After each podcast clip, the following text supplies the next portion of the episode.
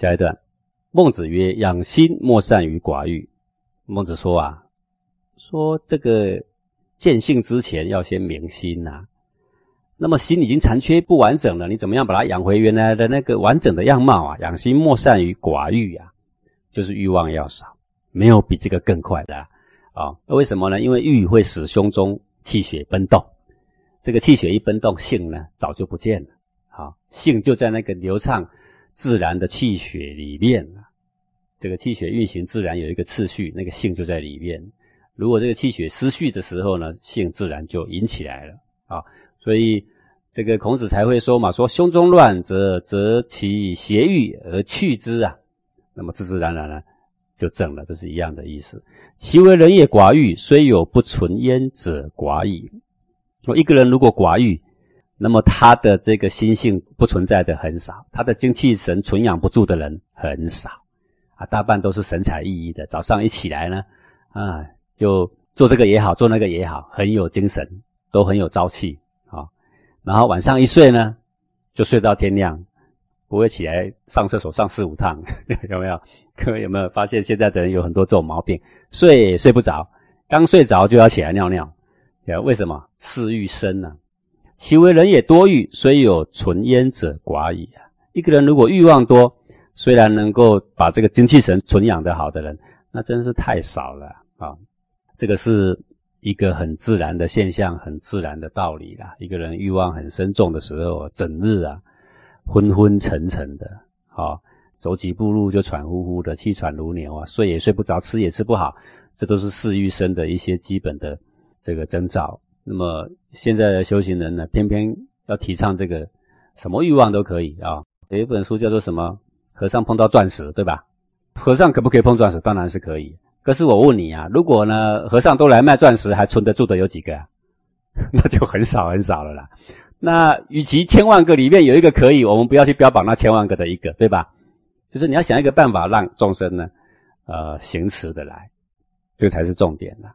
所以这个就是养我们心的一个呃根本。为什么古人呢他设了很多的戒律，就是把你的欲望降到最低。既然你不是第一等上根器的人嘛，如果说你第一等上根器的人，就像孔子一样嘛。到最黑里面也不能把它染黑嘛，对不对啊？那这个时候呢，当然是可以啊。但是呢，像我们一般人呢，就是设很多栅栏，对我们呢是很有保护的。下一段，曾皙饲羊枣，而曾子不忍食羊枣。曾皙是曾子的父亲，曾子的父亲呢喜欢吃羊枣。这个羊枣呢，就是比一般的枣呢比较大，比较甘甜。那么曾子每次碰到这个羊枣呢，就不忍吃，就带回去给他的父亲吃啊。这个父亲在的时候是这样，等他父亲死的时候还是一样。他碰到羊枣呢就不忍吃啊，拿回去拜拜。公孙丑问曰：“公孙丑就问呢，问孟子说：‘筷眦与羊枣孰美？’筷眦就是切细的肉，叫做筷啊。然后呢，这个炙就是烤熟的肉，叫做炙，腌好的也叫做炙。说这个肉啊比较美呢，还是羊枣比较美味啊？孟子曰：‘筷眦。’孟子说：‘这个肉一般的人都比较喜欢的啊，比较美味啊。’公孙丑曰：“然则曾子何为食筷眦而不食羊枣？那么这个筷眦比较好吃，那曾子的父亲恐怕也是很喜欢吃啊。那曾子为什么照样吃这个肉丝肉干，但是呢碰到羊枣就不吃？的意思就是说，他的父亲应该也喜欢吃筷眦，应该也喜欢吃羊枣。为什么曾子独独羊枣他不吃？然后呢，让大家觉得说他很孝顺。好，这个。”公孙丑这样问的意思就是说，那这个孝顺的名是不是有一点欺世盗名啊？啊，曰：筷眦所同也，羊枣所独也。这个孟子呢，就来说说这个曾子的心思啊。他说，因为这个筷眦好吃，大家都知道，而且人人也都吃。啊，筷眦虽美，大家都喜爱的嘛，没什么特别。羊枣所独也，独独这个羊枣哦。是他父亲所独爱的，一般的人并不喜欢吃的，就他的父亲特别喜欢吃。那既然是特别喜欢吃这一样嘛，然后呢，曾子呢就不忍吃，每次有羊枣都带回去。惠名不会性，性所同，名所独也。他举个例子，就像说一般的人惠名不会性，惠啊就是不敢说出口，隐藏不敢说出口，叫做惠。我们一般古人呢，为了尊敬一个人就讳名，可是呢，姓是不避讳的。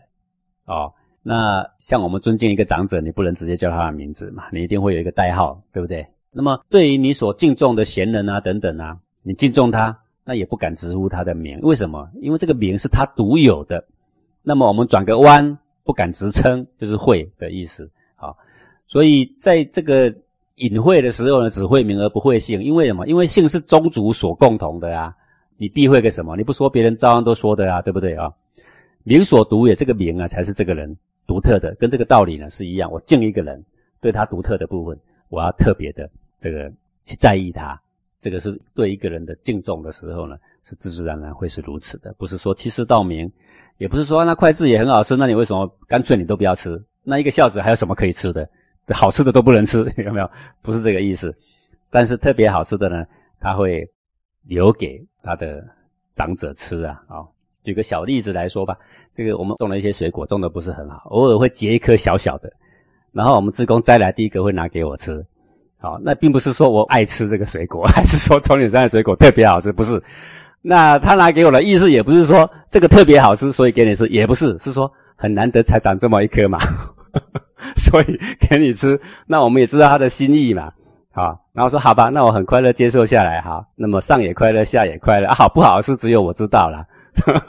这个就是说人与人的相处呢，啊，就有一种他希望你快乐，你也希望他快乐，对不对？他这样做为了你快乐，你之所以接受，也是因为你接受，所以他快乐，对不对？这一种呃很体恤人的心呐啊，这个呢才是呃这个为人呐应该有的心啊。下一段，万章问曰：“孔子在陈曰，何归乎来呀？”万章问孟子说啊，孔子在陈国的时候，陈国就是大概在今天的河南省啊。他说在陈的时候，他那时候住了三年呢，看没有行道的契机。他说何归乎来呀？那个来就是回到鲁国，他的祖国叫做来嘛。他说：“既然周游列国这么久了，也遇不到贤人那个时候还陈蔡之间绝粮嘛，上下无交。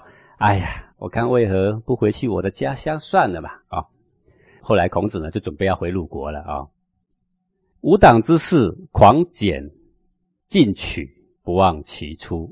为什么要回鲁国去呢？因为鲁国的这些求学问的人，我看他们的品质比其他地方都好。”无党之士，说我家乡里的那一些人呐，我家乡里以前的那些学生啊，或以前那些亲友啊，都是无党之士。我所认识的家乡里面的人，狂简进取，不忘其出。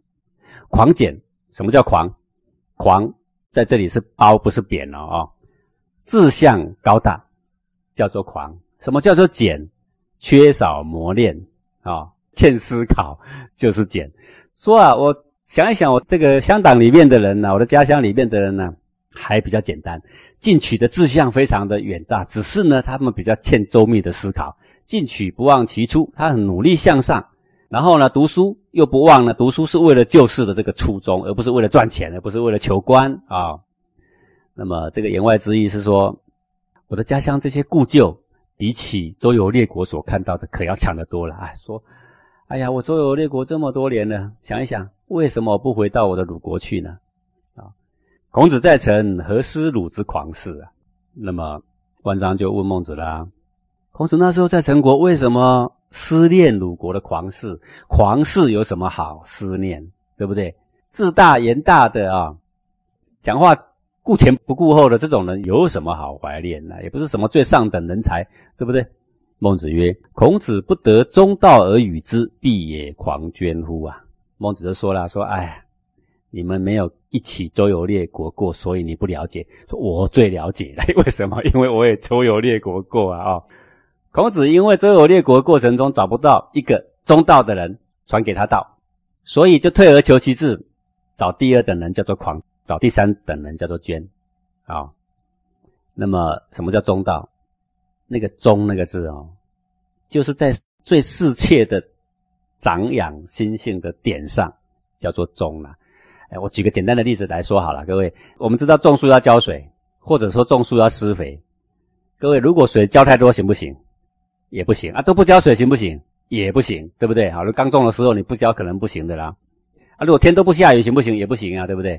那么浇多少水刚好可以存活，不会死。可是呢，在多多少水的时候，它长得会最快啊。可是，在多多少水的时候呢，它不长快反而会死。是不是？你把它画成一个曲线，是不是有一个最高的那个点？有没有？那个最高刚好最养生的那一点叫做中啊。那也就是说，这个中是由调节而来的呀。啊，各位说，我现在要开车从台北要开到高雄，我的方向盘到底是打到右比较好，还是打到左比较好？那都不叫做中，为什么？因为打到右也不会到高雄，打到左也不会到高雄。啊，你说啊，我直直放在中间会不会到高雄？也不会到高雄啊。你要怎样才会到高雄？方向盘要一下左一下右，慢慢调啦。最适切的点，该调就要调，那个叫做中道。意思就是说，懂得全变不执着的，这才叫做中正之道，而得性命之最正啊！性命之最长养，叫中道。孔子得不到这种懂得全变的人，治国的人也找不到，修行的人也找不到，日常的生活的人，他们也很少懂这些，说找不到中道来给他道啊。如果有一个中道的人可以给他道，你看那多好啊！是有的啦，像颜回，可惜颜回哈三十几岁早死啊！好，各位现在三十三岁的人在干嘛？在打电动，你信不信啊？好，因为三十三岁已经成富圣了，啊就回去了。像曾子也是啊，曾子也是中道的人呢，啊，但是呢，全天下中道的有几个很少啊。必也狂捐乎？所以退而求其次找狂，再退而求其次找捐。为什么？孔夫子是在道之器。他在离开世间的时候，他要把道藏在世上，让他绵延后世，可以救世啊。所以啊，既然找不到中道了，那怎么办呢？好，那我们退而求其次，到次一等，我要把道藏在世间啊。这个经典里面，《易经》里面讲这样嘛：用之则行，舍之则藏。说国家用你，你就行吧，你行道；国家如果不用你呢，则藏。藏是什么意思啊？好多人解这个就解坏了，解到说藏啊，藏到。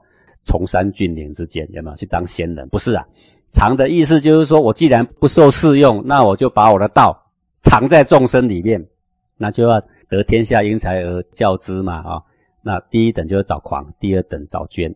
狂者进取，狂有什么特质？进取。什么叫做进取？自大言大，敢下豪语，敢说夸口，做到做不到，另外再说啦。能够夸口就不错啦。啊，然后这个人起码德性要正直，敢夸口啊，这个好，这个好啊。捐者虽不能进取，有所不为啊。什么叫有所不为？他居居自守，他这个不做那个不做，什么不做？比如说五戒，杀盗淫妄酒不能做，他就说好，虽然我不是很上根器的人，可是我就守这个戒，杀盗淫妄酒不做。他居居自守，他知耻自爱，能够守原则，能够守戒律，不合道的起码他不会做。各位狂者哈。不合道的也许会干，可是这个人呢，基本上是德性正直的人，不是歪歪曲曲的人，只是他大道懂得还不多，只是这样而已啊。那么像孔子的学生里面呢，哪一个人比较像狂啊？像子路就是的啊，很明白的，很狂啊。子路甚至暴凌孔子啊，原来暴凌老师不是只有现在才有了，以前也有了，只是以前子路没有打孔子而已。现在的暴凌变成用打的不好啊。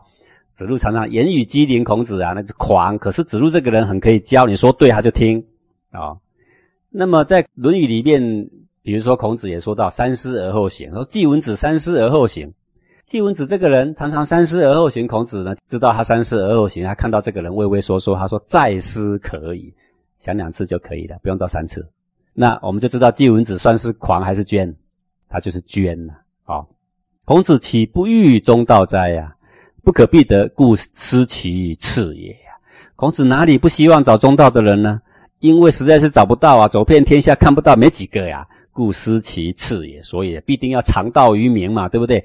所以就想到次一等的狂捐 啊。所以为什么在陈国的时候要离开？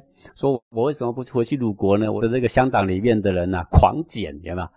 啊，虽然是狂，可是呢还可以调教啊。那么。这边谈到其次有狂有捐呐，在《论语》里面有一段呐，就是这个狂捐呢的一个呃相当好的代表哈。这个《论语》里面说：“恭而无礼则劳，很恭敬，恭敬的太过了，那这个人整天都在行礼则劳，这个就是捐呐。慎而无礼则喜，很谨慎，谨慎到太过头了，那么他就会很畏缩了。那个喜就是畏缩、畏惧，这个也是捐呐。勇而无礼则乱，很勇，可是呢过了头，太勇了，无礼。”那这个人呢，就叫做狂了。直而无礼则绞，很直，很敢批人，很敢骂人，可过了头了啊。然后就变成很急躁、很急切。这种人呢也是狂，他并不是无功，他也不是无勇，功跟勇跟直都很好，就过了头或太多都不好，就会变成狂狷的特质。好，敢问何如斯可谓狂矣？那么万章接着继续问啊，说那什么样叫做狂呢？曰：如秦章征西木皮者，孔子之所谓狂矣呀。啊就像这个秦章，秦章就是勤劳啊，字子章，孔子的弟子啊，因为他很善于古琴，所以呢，偶尔叫秦章。像曾皙啊，就是曾子的这个父亲呐，啊，这个人也很狂。像季武子死的时候啊，曾皙倚门而歌啊，因为什么倚门而歌？人家死了，你还在他家门口倚门而歌，啊。这个叫做，反正凡事都不执着嘛，对不对？啊，我要超越这一切嘛，所以就有这样的事情啊。像木皮，没什么事迹可以考察啊。这个就是孔子所谓的狂士，何以谓之狂也？说，呃，什么样叫做狂呢？曰，其志萧萧然。那个萧萧啊，就是自大言大的样子啊。那个孟子说，说他志向呢，自大言大。因为古之人，古之人嘴里呢常常挂着说古时候的人怎样啊，古时候的人怎样的意思就是说，这些狂者啊，动不动就引经据典，古时候的人怎样，古时候的人怎样啊，说的呢煞有其事。可是呢，你来考察他平常的言行呢，而不掩焉者，就说他作为追不上他说的话，作为盖不上他所说的话，就是说说的多，做的呢少，就像子路这样呢，也就是这个所谓的狂了。好像子张那样气象堂堂，可是做的呢很少，这是所谓的狂啊。狂者又不可得，欲得不屑不竭之事而与之，是捐也。那么狂者比捐好，为什么呢？因为狂自大言大而进取，那捐呢居居自守。那为什么这样的特质狂者比较好呢？因为以一个要传道的人来说，哈，你是希望找到只会照顾自己，还是很喜欢去讲给人听的？这种人多半都偏狂了啊，像我这样不讲会难过，大半都是偏狂了啊，大概这个意思。狂者找不到呢，欲得不屑不洁之事而与之，那就再找了那个不屑去做那种不干净的事情的人，然后给他，他也守得住啊。这个叫做捐，他能够很谦卑，能够守得住。但是缺点比狂来讲差一点点，就是比较不主动进取，是又其次也，这又比狂呢再次一等啊。那么。